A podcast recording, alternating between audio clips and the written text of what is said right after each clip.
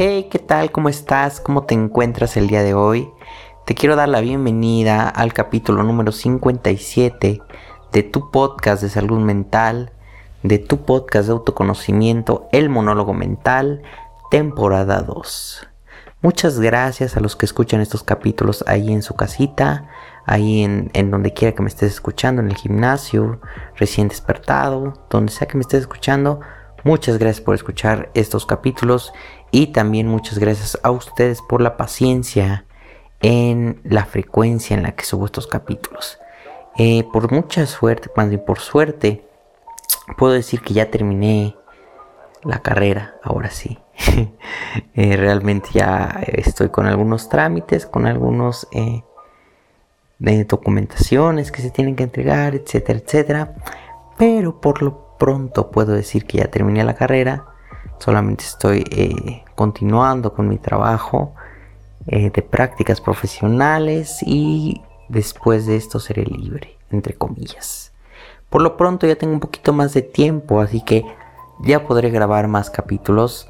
Eh, si así, ojalá que sí pueda ser, ¿verdad? Y grabar más y más capítulos para todos ustedes. Recuerden que mi objetivo con esta temporada precisamente es que ustedes se conozcan más, que ustedes tengan herramientas para conocerse más con estos temas que venimos hablando y manejando desde la, el, capítulo número 51, ¿ok?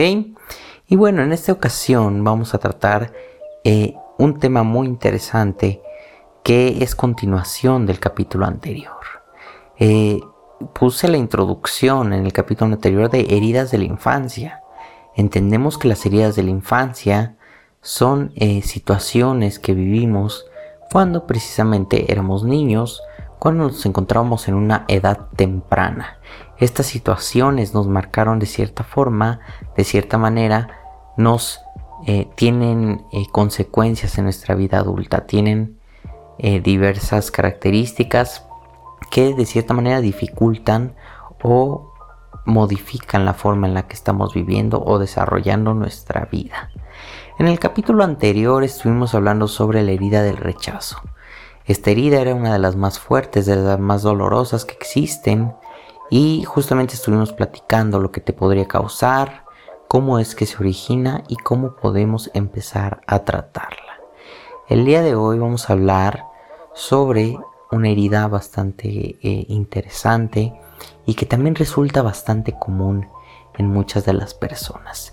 Quiero que durante este capítulo te sientes, te relajes, te tomes estos cinco minutos y sobre todo reflexiones sobre posiblemente identificar si tienes esta herida. En esta ocasión vamos a hablar sobre la herida del abandono. Así que ponte cómodo porque va a comenzar el capítulo número 57 de este capítulo. Si te gusta, recuerda compártelo con todos tus amigos, con tus familiares, con aquella persona que crees que tenga esta herida para poderla ayudar de alguna o de otra manera. La realidad es que como ya lo dije en el capítulo anterior, todos hemos vivido una niñez. Y yo recuerdo mucho lo que me dijo una maestra en una ocasión. Todos vamos a salir raspados de esa niñez. Por desgracia no existen los papás perfectos, no existe eh, un estilo de crianza perfecto. ¿Por qué? Porque pues nadie enseña a nuestros papás, a nuestros cuidadores a ser padres, a ser cuidadores, vaya. Y no sabemos cómo hacerlo. Y la realidad, por más eh, difícil que suene, es que no hay un manual para aprender a ser papás. Suena complicado, pero pues no lo hay, no lo hay. O sea, así que los papás hacen lo mejor que pueden con lo que tienen. A veces se equivocan, a veces cometen errores y por desgracia pues nosotros tenemos que pagar por esos errores. Sin embargo, hay que entender que pues eso, o sea, todos salimos raspados de nuestra infancia con algunos problemas, con algunos issues, algunos más que otros, claro está, eh, pero es importante entender que probablemente todos tengamos alguna herida. En los siguientes capítulos vamos a hablar sobre las otras tres heridas que nos faltan. Pero una de estas eh, heridas de la infancia es la herida del abandono. Todas estas heridas eh, influyen en la manera en la que nos comportamos hoy en día, en la manera y en quienes somos hoy. Y esto, estas heridas nos pueden llevar a desarrollar patrones o tendencias que no siempre son efectivos para nuestra vida, que de repente dañan nuestras relaciones, que de repente nos, no nos hacen sentir a gusto, nos hacen sentir como que nos falta algo y no nos dejan desarrollarnos al 100%. Hoy eh, platicaremos un poco más sobre la herida del abandono. La herida del abandono, ¿a qué se refiere y cómo se origina? Primero que nada hay que entender que la herida del abandono se origina precisamente como su nombre lo dice, cuando en nuestra infancia temprana no se nos es, eh, no se nos provee de un apego seguro, de una presencia física y emocional de nuestros cuidadores. La realidad es que los niños tienen un superpoder de cierta manera. Yo quiero verlo como un superpoder de intuición y percepción.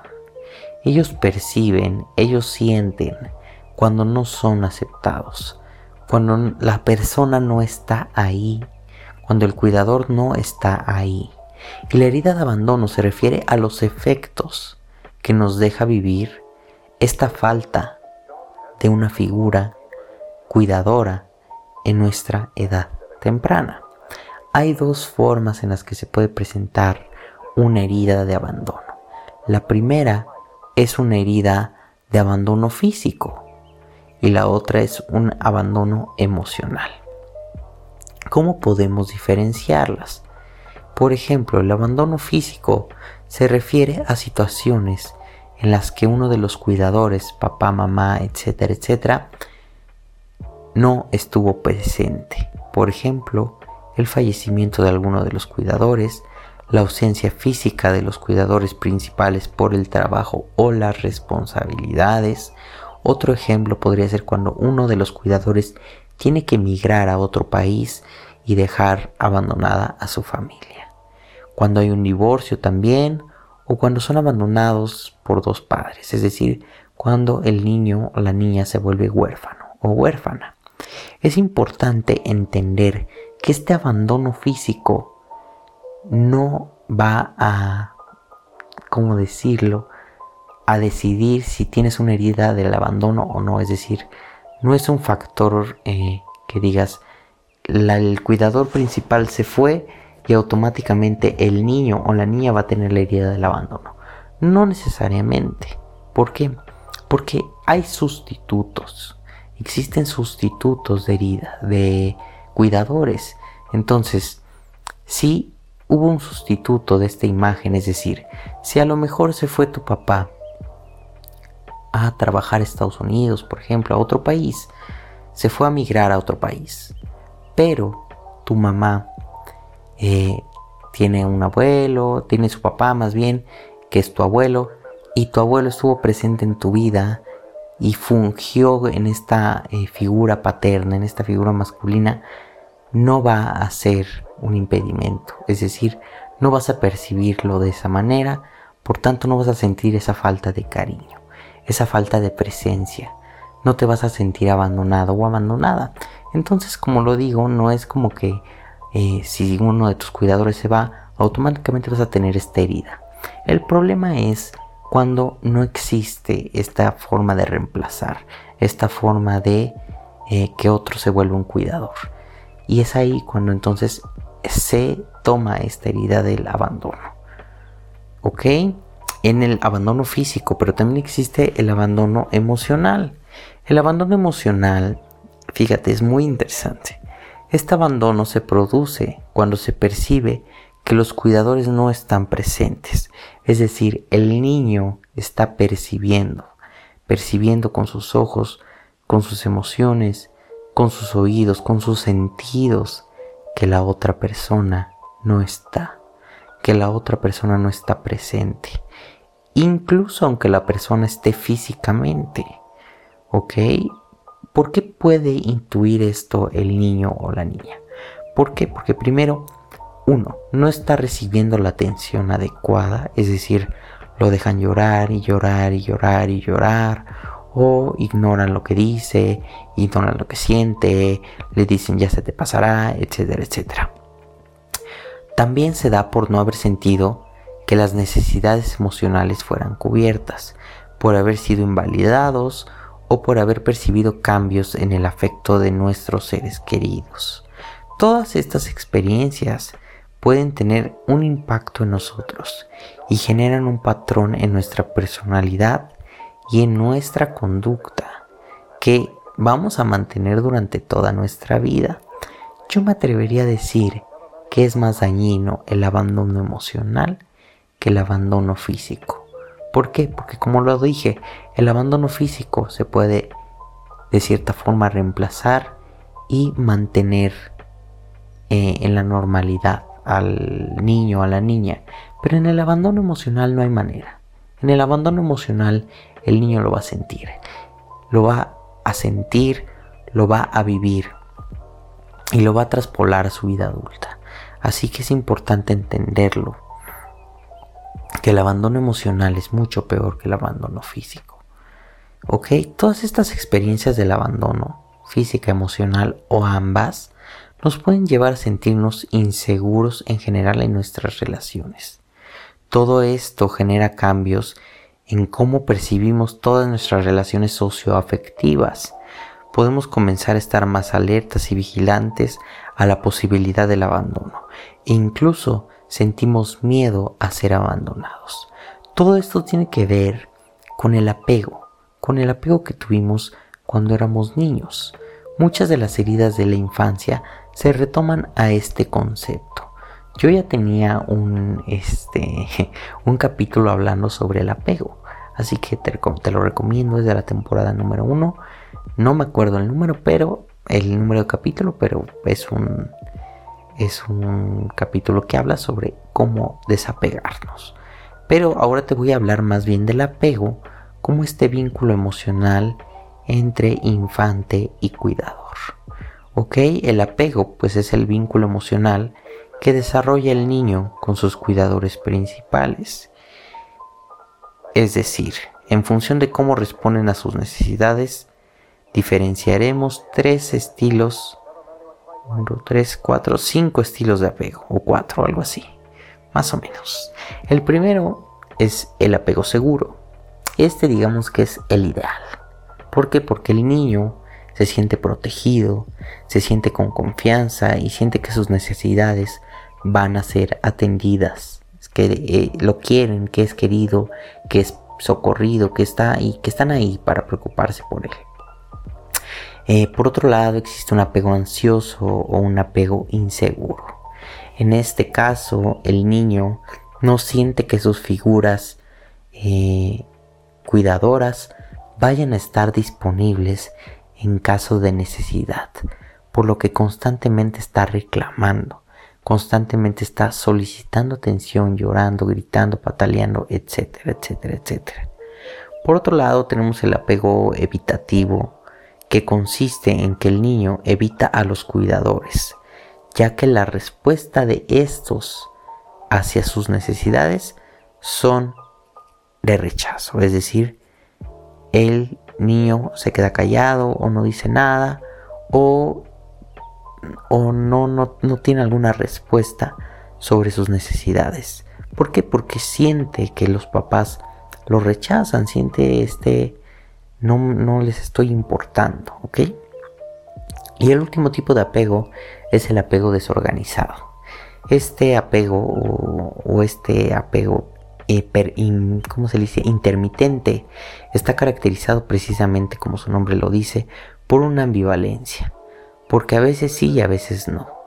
Digamos que es entre una combinación entre un apego ansioso y un apego evitativo, ¿ok? Ahora una vez que ya hablamos de este apego, hay que entender que eh, muchas de las personas que tienen una herida del abandono van a tener un apego ansioso, ¿ok? o un apego eh, en donde no se sientan seguros y en donde sientan que en cualquier momento los van a abandonar. Ahora bien, ya que estuvimos hablando un poquito pues de el origen que tiene la herida del abandono, eh, vamos a hablar un poquito ahora sobre qué es lo que nos lleva a la vida adulta, es decir, qué conductas tienen las personas que presentan esta herida del abandono. Como lo dije eh, anteriormente, las heridas eh, por abandono nos pueden llevar a desarrollar dependencia emocional. Suena fuerte, pero así es. Dependencia emocional. Y no solamente hacia nuestras parejas eh, amorosas, sino cualquier relación socioafectiva que tengamos.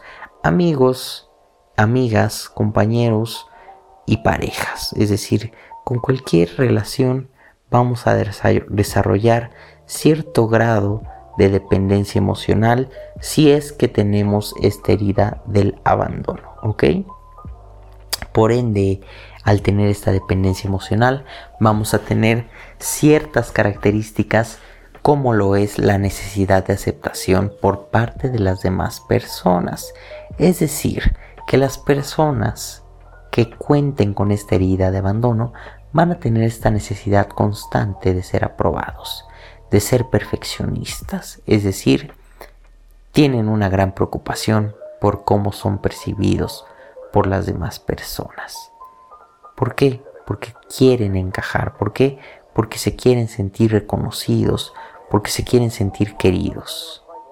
Esto nos puede llevar a relacionarnos con personas con quienes hay que cuidar, es decir, con personas que hay que salvar, entre comillas.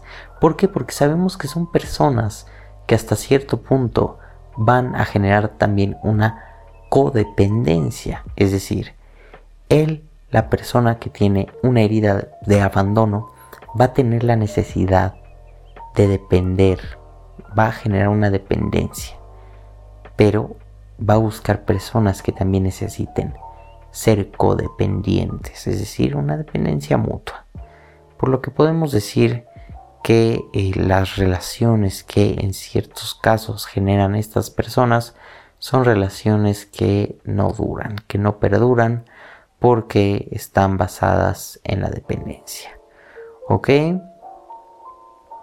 Eh, por otro lado, también eh, la herida del abandono nos puede llevar a presentarnos o a presentarse a las personas que cuenten con esta herida como personas independientes, a manera de, de mecanismo de defensa.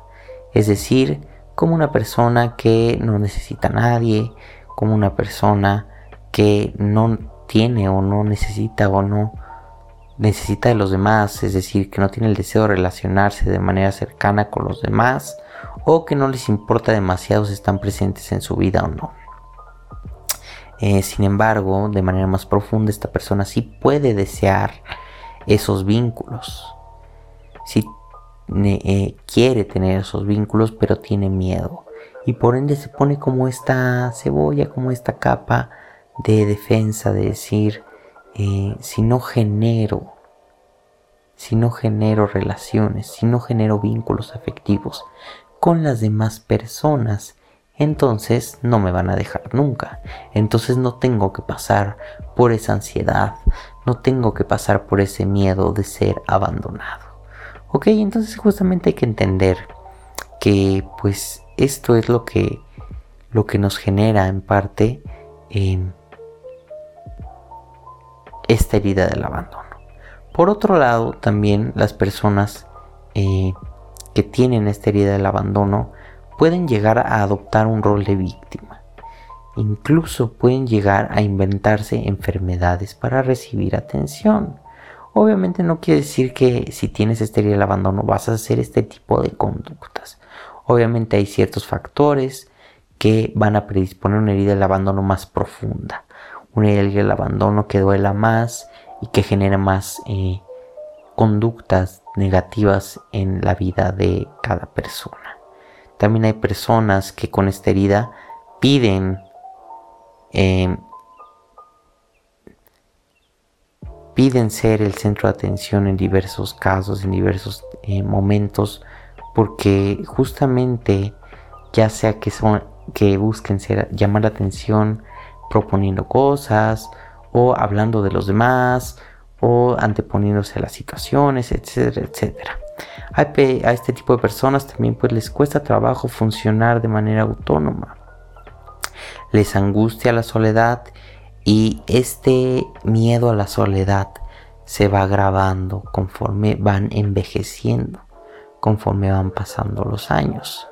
Por último, eh, vamos a hablar sobre cómo podemos llegar a sanar esta herida de la infancia. Es una herida de la infancia complicada, como ya lo platicamos, tiene diversos, eh, diversas consecuencias en la forma en la que nos desarrollamos, de la forma en la que vivimos, de la forma en la que nos comportamos. Pero ¿cómo podemos comenzar a sanar? Yo creo que un primer paso, y siempre lo digo en cada episodio, es ir a terapia. Acércate con un profesional de la salud mental para comenzar a autoconocerte, para empezar tu proceso terapéutico y entender el porqué de esta herida. ¿Y para qué? Para poder entonces sanarla, ¿ok? Sin embargo, si por alguna razón aún no te decides, aún no te puedes acercar a un proceso terapéutico, hay cosas que puedes empezar a ir, eh, a empezar a realizar para trabajar en esta herida del abandono. Una de ellas es comenzar a trabajar en nuestra autoestima. Te voy a dar eh, algunas recomendaciones que puedes hacer. Recuerda que esto no es una receta mágica, no te voy a decir qué hacer y que si lo haces ya estás. Pero hay varias cosas que puedes hacer, por ejemplo, atreverte a ir al cine solo. Eso la verdad es que es un eh, ejercicio bastante interesante. Hay muchas personas a las que les da miedo, a las que les angustia incluso. O, por ejemplo, vete a comer tú solo a un restaurante, eh, a desayunar, para que atrévete a estar tú solo, atrévete a estar contigo. Atrévete a descubrir la maravillosa presencia que eres tú, la maravillosa compañía que eres tú hacia ti mismo y date cuenta de que no necesitas a nadie más para ser feliz. No necesitas llenar ningún vacío. No necesitas llenar nada. Tú eres suficiente. Tú estás ahí para ti. Y tú eres única e inigualable. Date cuenta de eso pero ¿cómo te vas a dar cuenta? ¿Cómo te vas a dar cuenta si no te atreves a pasar un minuto de tu vida contigo misma, contigo mismo? Si cada que estás solo buscas la manera de encontrar una distracción, prendes Netflix, escuchas música, eh, cocinas, te pones a hacer cualquier otra cosa en lugar de pasar tiempo contigo, en lugar de aprender a disfrutar de tu compañía. Por eso te digo, atrévete a hacer planes, de manera individual.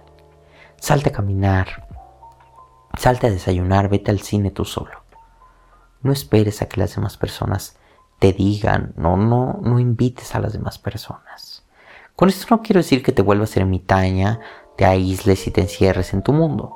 Claro que no, pero quiero que entiendas que tú puedes estar tú solo o tú sola, sin necesidad de nadie más. ¿Ok? Esa es una primera recomendación bastante buena, bastante interesante. Eh, estaría bueno que lo hicieras y me platicaras en mi Instagram, monólogo mental MX, cómo fue que te sentiste al realizar esta actividad. Otra recomendación que puedes hacer para comenzar a trabajar tu autoestima es elaborar una lista de habilidades, de virtudes que crees que tienes. Trata de enumerar 10 habilidades tú solo. En caso de que no puedas, pide ayuda a algún familiar o algún amigo. Esa es otro, otra recomendación que te puedo hacer. Eh, ¿Qué más? Podemos platicar también una vez eh, tengas eh, esta parte trabajada, vas a empezar a trabajar en tus relaciones. Quiero que te sientes a reflexionar un momento sobre cómo están actualmente tus relaciones socioafectivas. De manera profunda quiero que analices cada relación que tienes, sobre todo aquellas que sean más cercanas a ti. Y quiero que analices y, digas, te digas a ti mismo, a ti misma, cómo están construidas esas relaciones ¿Te sientes dependiente a esa persona? ¿Sientes que esa persona es codependiente a ti? ¿Qué conductas tóxicas tienes hacia esa persona? ¿Qué conductas de dependencia tienes hacia esa persona? Cada cuánto hablas con ella, te pones mal si no te contesta un mensaje, te pones mal eh, si eh, no sabes de ella durante un tiempo. Hay que entender justamente eh, justamente cómo están tus relaciones actualmente. Y por último, yo digo que aprendas a responsabilizarte. Yo te lo dije en el eh, episodio pasado. La realidad es que las personas, tus papás, tus papás no tuvieron la culpa, pues se equivocaron. Como te lo dije al inicio, no hay una guía para los papás. No hay una guía para ser un padre ejemplar no le existe. Tus padres pues se la cagaron, como diría, como decimos coloquialmente. Tus papás se equivocaron. Ni modo, ya sucedió, ya fue, está en el pasado. Ya pasó, ya se equivocaron. Ni modo, puedes vivir toda tu vida, puedes vivir años, años y años culpándolos culpándolos, diciendo, es que mis papás no estaban presentes, es que la realidad es que eso ya pasó. En ti queda la responsabilidad. En ti queda la responsabilidad de cambiar. En ti queda la responsabilidad de mejorar, de ser mejor de encontrar tu mejor versión, de ser el mejor tú. Esas son las recomendaciones que yo te quiero dar el día de hoy. Gracias a todos por escuchar el capítulo número 57 del monólogo mental. Recuerda seguirme en mis redes sociales, Facebook, Instagram, monólogo mental MX. Ahí subimos bastantes infografías sobre los capítulos ¿Qué hacemos cada vez? les prometo que ya voy a estar más, eh, más presente. Voy de verdad a esforzarme. Ya tengo un poquito más de tiempo. Entonces, eh, si todo sale bien, la siguiente semana van a tener la parte número 3 de estos capítulos. ¿Ok? Muchas gracias por escuchar, espero te sirva, espero te lleves algo, recuerda que eso es lo más importante para mí. Si te gusta, compártelo con todos tus amigos. Nos estamos viendo, cuídate mucho, te mando un abrazo, te quiero, descansa y come bien. Hasta luego, bye.